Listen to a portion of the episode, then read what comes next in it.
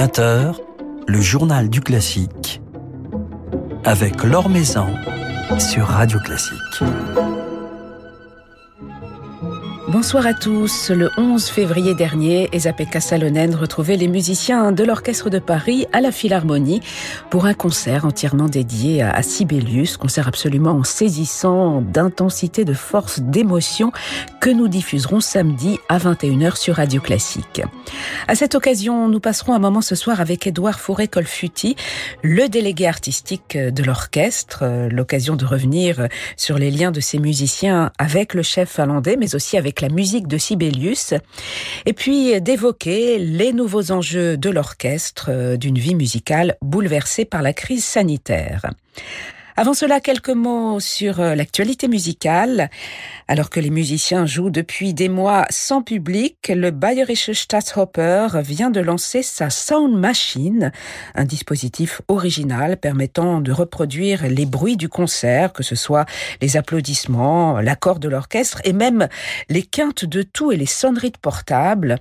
L'objectif de cette initiative, qui peut faire sourire, voire grincer, remplir le vide, combler le silence créé pour une performance en ligne.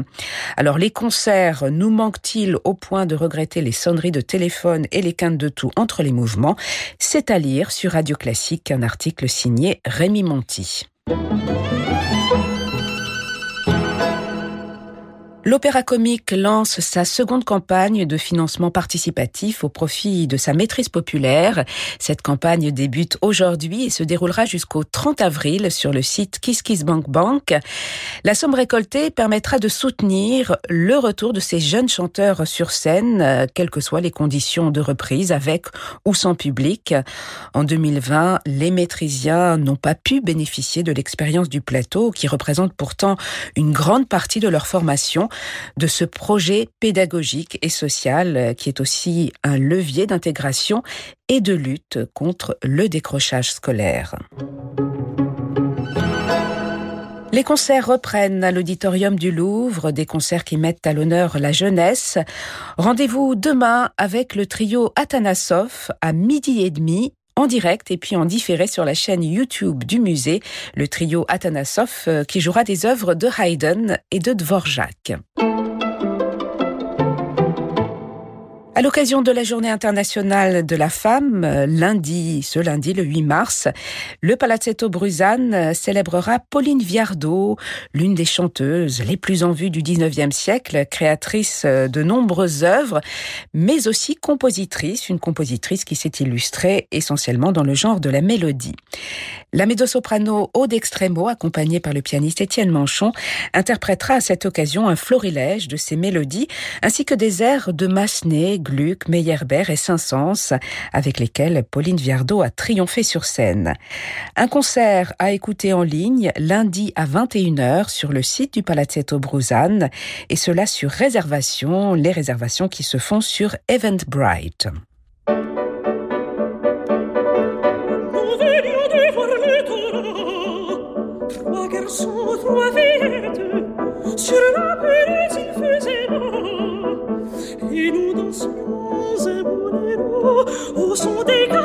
Oh,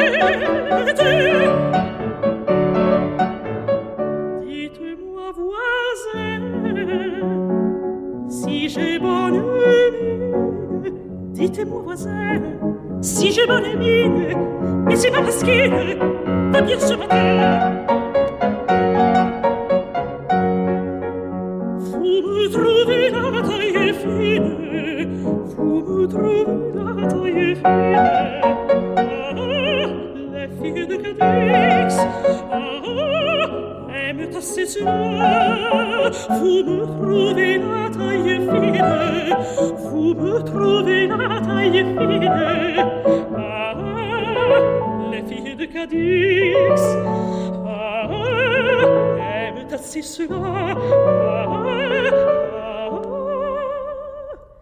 les filles de Cadix aiment assez cela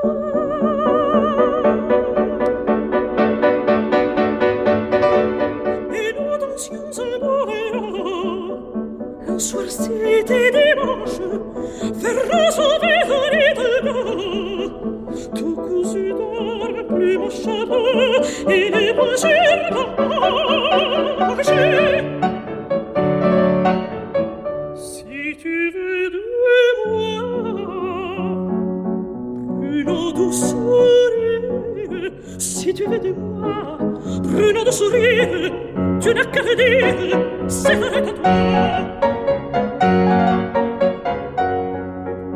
Passez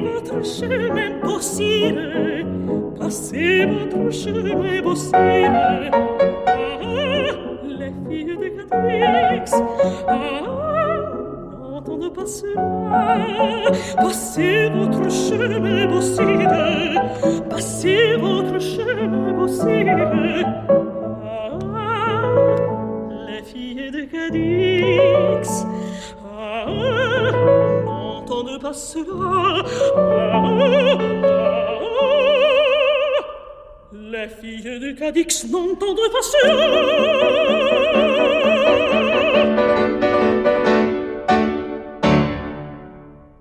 C'est Bartoli, accompagnée ici par Miu Myung Chung au piano, que l'on écoutait dans l'une des plus célèbres mélodies de Pauline Viardot, Les filles de Cadix. L'Or Maison sur Radio Classique. L'Orchestre de Paris continue à jouer régulièrement malgré les conditions sanitaires et la fermeture des salles. Et même sans public, dans une salle vide, ces musiciens parviennent à se transcender comme vous pourrez l'apprécier samedi soir sur notre antenne avec un formidable concert capté le 11 février dernier, concert entièrement dédié à Sibelius et dirigé par Esa-Pekka Salonen. Il s'était passé quelque chose d'exceptionnel ce soir-là à la Philharmonie. Même la météo avait contribué à créer un climat propice à la musique de Sibelius puisqu'il neigeait alors sur Paris. Édouard Fourré-Colfuti, le délégué artistique de l'Orchestre de Paris, que j'ai pu rencontrer juste avant ce concert, nous éclaire justement sur ce programme, ce programme Sibelius, qui n'était pas prévu à l'origine, puisque Esa-Pekka Salonen aurait dû ce soir-là diriger Electra de Strauss.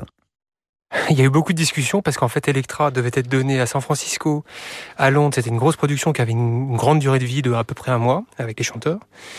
Du coup, ça a été acté à peu près il y a trois, ouais, deux mois et demi que ça allait pas le faire. et euh, on est passé par pas mal de phases. Il y a un moment, on a parlé de Ravel, on a parlé aussi d'une création, euh, et puis ça a atterri sur Sibelius parce qu'en fait, les APK s'est rendu compte qu'il avait jamais dirigé Sibelius avec l'Orchestre de Paris. Et que c'est pas quelque chose que Klaus Makela, notre directeur musical, va faire dans un, dans un premier temps.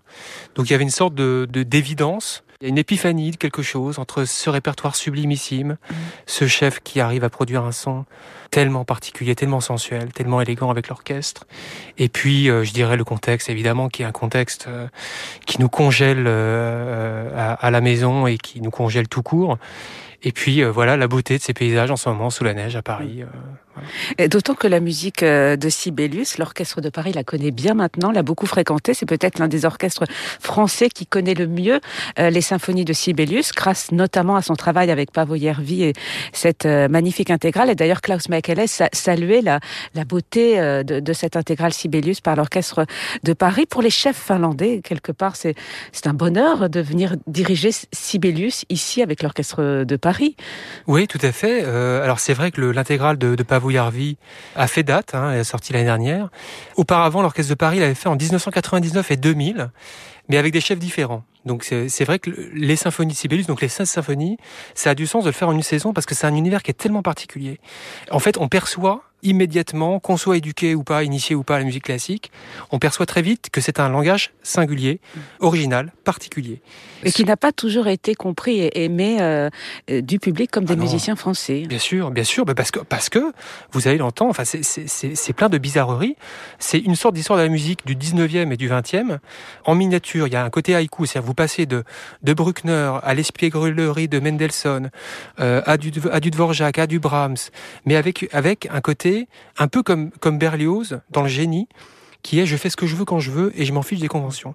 Et Esa Pekka euh, me, me disait qu'en fait, il apprécie énormément de faire ça avec l'Orchestre de Paris, à la différence des orchestres, on va dire, nordiques, pour lesquels il y a comme un code de la route, et pour lesquels euh, le chef est toujours un peu en résistance.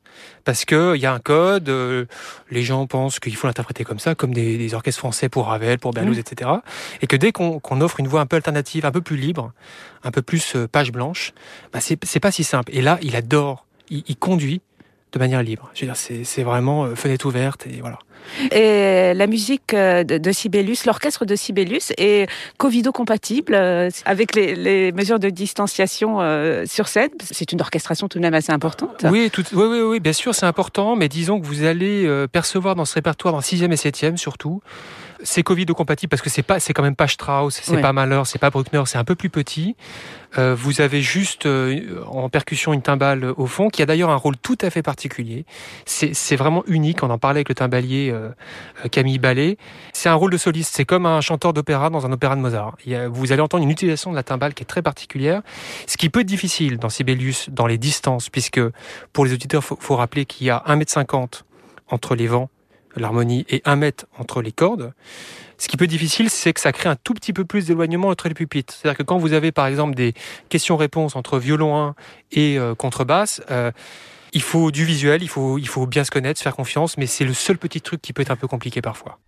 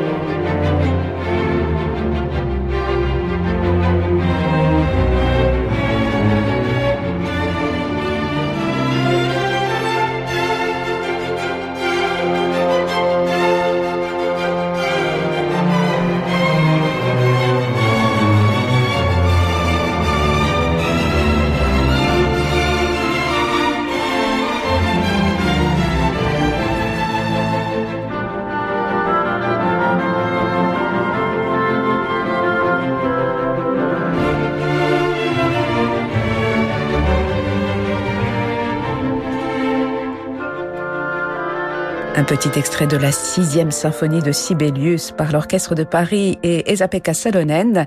Un petit avant-goût de ce fabuleux concert que nous diffuserons samedi à 21h sur Radio Classique. Alors l'Orchestre de Paris retrouvera prochainement son futur directeur musical, Klaus Mekele. Comment se construit son projet artistique? Quelle est sa vision du futur de l'Orchestre de Paris? On écoute à ce sujet Édouard Fauré-Colfuti, le délégué artistique de l'orchestre? Bah, il a une vision 360 euh, degrés. Et si c'était possible de faire plus, c'est-à-dire, euh, euh, il n'y a aucune limite. alors, évidemment, ça va prendre du temps à, construire. Il y a, je dirais, deux très grands répertoires. en mars, on fait la 9e de Bruckner. Il a fait récemment la 9e de Malheur. Il avait commencé en juillet avec la 7e de Beethoven. Donc cet axe-là, on va dire Malheur, Bruckner, Strauss, Symphonie alpestre, tout ça, ça va être très présent. deuxièmement, musique française très très important, c'est-à-dire qu'on l'a encore vu, il est venu remplacer au pied levé euh, il, y a, deux semaines dans un programme euh, Debussy, euh, Boulez, Messian. Il a une facilité que très peu de chefs ont, une technique hallucinante, une souplesse, une écoute, donc musique française en, deux, création en trois, parce que c'est quelqu'un qui a aucun problème dans la culture finlandaise, nordique, à, de toute façon considérer qu'on peut pas faire de concert sans avoir une petite part de création du XXe siècle, etc. Donc tout ça va se construire évidemment. Il est très conscient de tous les enjeux qui traversent notre société, que ce soit en termes euh, évidemment de parité, de femmes chefs d'orchestre, de compositrices. C'est traité de manière extrêmement simple et très constructive. Donc je dirais qu'on a quelqu'un qui est euh, du 21e siècle, qui a 25 ans, qui est un talent comme on n'a jamais vu, très honnêtement, qui met euh, toutes les générations de, l'orchestre d'accord et qui déjà donne des, éléments d'une relation unique. J'en parle avec beaucoup d'émotion parce que c'est tellement particulier. De, belles perspectives pour l'Orchestre de Paris avec euh, Klaus Mekele. Alors l'Orchestre de Paris, comme tous les orchestres euh, presque au monde euh, qui peuvent jouer en ce moment, le fait sans public dans des conditions particulières. Cette expérience du concert à huis clos, du, streaming, de la captation, il en restera forcément des traces. Est-ce que cela vous amène, Édouard Fouré-Colfuti, à réfléchir peut-être à, un futur avec d'autres conceptions du concert, d'autres ambitions, d'autres enjeux? Bah, on a testé beaucoup de choses. C'est-à-dire que depuis six mois, on a testé beaucoup d'approches visuelles, euh, d'esthétique. Tout le monde euh, y apporte sa, sa, signature. Euh, tous les réalisateurs, on va dire, apportent leur signature. On a vu ce qui marchait, ce qui marchait pas. Évidemment, aucun orchestre au monde ne s'habitue au fait euh, de ne pas avoir de public. Donc ça, je veux dire, c'est une donnée euh, qui est que l'exercice euh, apporte beaucoup de satisfaction, mais, mais la donnée fondamentale est qu'il n'y a pas de public et que le plus tôt on retrouvera le public, le mieux c'est. parce que l'acte de communion, il est, il est un tout petit peu déconnecté, un peu plus virtuel, disons. Ça peut interroger bien sûr le modèle. Tout le monde réfléchit à ça. Tout le monde réfléchit à ça, c'est pas nouveau. entre la Philharmonie de Berlin qui a des caméras qui sont dans la salle, vissées dans la salle, mais qui a aussi une économie particulière. Donc on est dans une quelque chose qui est euh, se réemparer de la notion de trace, de la notion de mémoire, de l'histoire donc, de comment on se projette, est-ce que tout doit être capté? Honnêtement, personne n'a de réponse à ça. C'est pas parce qu'il n'y a pas de modèle, euh, mais c'est parce que euh, notre société sur ça brouille un peu les pistes. parfois, effectivement, dans la saison, on se dit bah tiens c'est dommage que le concert n'ait pas été capté. Donc quand il y a eu classique, c'est génial, hein, mais parfois on passe à côté. On, se dit après le concert bah c'est quand même un peu dommage. Donc ça militerait plutôt pour avoir une sorte de, continuité des captations euh, audio et, et visuelles. Mais euh, tout le monde se pose la question de comment approcher cela. Il y a eu des objets comme euh, Quintessence qui ont été faits, qui est un objet unique, rare. Magnifique film documentaire avec cette dimension narrative, chorégraphique absolument extraordinaire. Hein. Voilà, c'était sur une idée de notre violoncelliste solo Eric Picard et et d'assumer un objet audiovisuel. C'est-à-dire, on ne présente pas quelque chose sur un écran qui n'est pas pensé pour l'écran.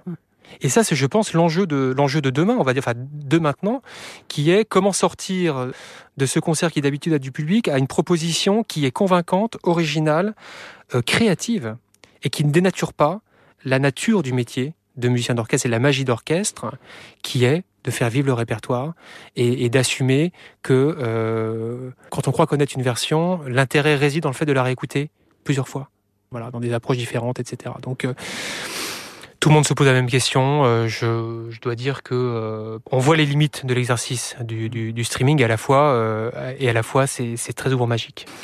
Et l'articulation avec le fait de, de ramener au concert, de faire venir, je pense surtout au décrochage des jeunes générations on a des études qui sont sur ça, qui, qui disent quand même attention, euh, la génération des 20, 30, 35 est recul par rapport à ce qu'on appelle le patrimoine, patrimoine, euh, soit les musées ou le patrimoine euh, sonore, 19e, 20e siècle, etc. et avant. Donc tout l'enjeu, ça va être ça, ça va être de dire, personne doit se satisfaire de ce que vous avez chez vous, voilà, et d'arriver à surfer sur une société qui est paradoxale, qui est paradoxale parce que qui accepte de moins en moins de se déplacer, qui est beaucoup plus dans une logique de clic. Et donc d'arriver à, à redynamiser en tout cas cette frange de la population qui est en léger décrochage.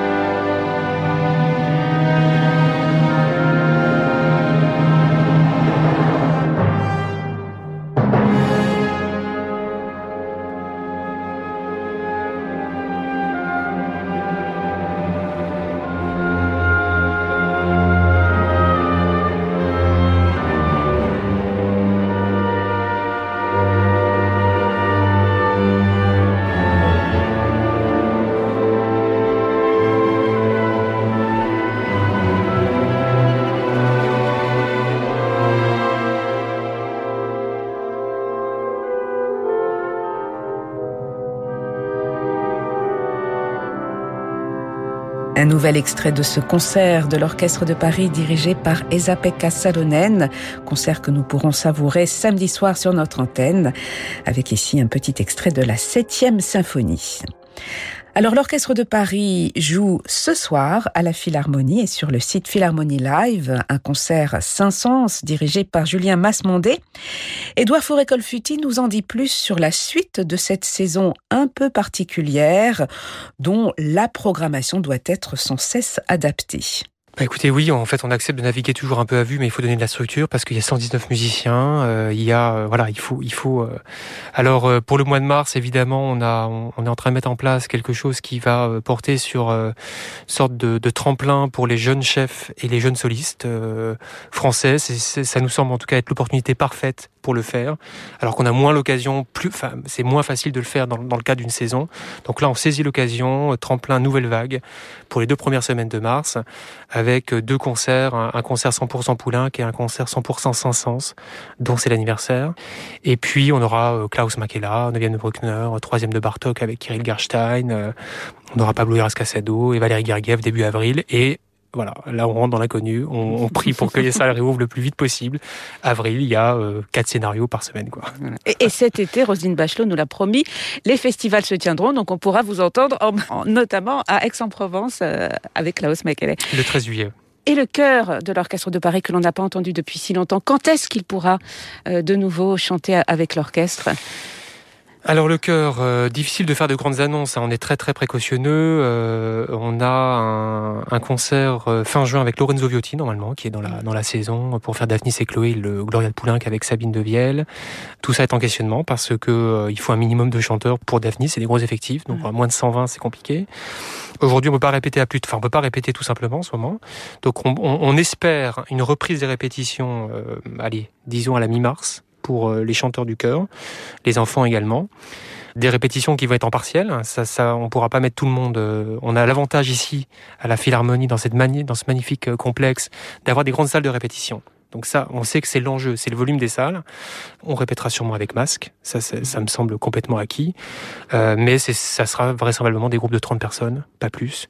Euh, ce qui nécessite voilà, de démultiplier toutes les répétitions, puis euh, d'avoir un outil euh, dans la semaine de production. Voilà, donc, Parce qu'on a hâte de les retrouver, les chanteurs aussi du, bah, cœur de l'Orchestre de Paris. Merci infiniment, Edouard Fouré-Colfuti, d'avoir passé un, un, moment avec nous. Et on va se régaler samedi 6 mars avec ce magnifique concert de l'Orchestre de Paris dirigé par Esa Pekka Salonen. Merci beaucoup. Merci.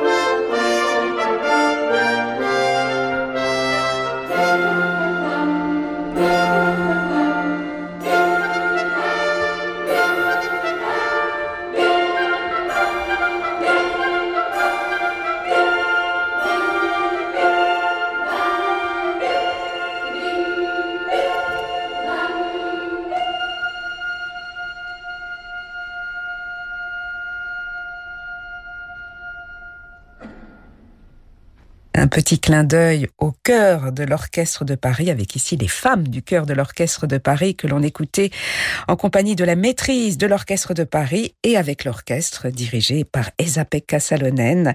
Un extrait de la troisième symphonie de Mahler, euh, avec également la mezzo-soprano Marianne Crebassa, capté en concert en décembre 2019 à la Philharmonie de Paris par les micros de Radio Classique. Et c'est un autre concert dirigé par Esa-Pekka Salonen que vous pourrez vivre samedi soir sur notre antenne, un concert tout Sibelius avec les sixième et septième symphonies.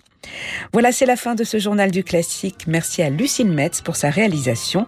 Demain, nous serons avec la clarinettiste Morgane Raoult qui vient d'écrire un délicieux conte musical dédié aux enfants.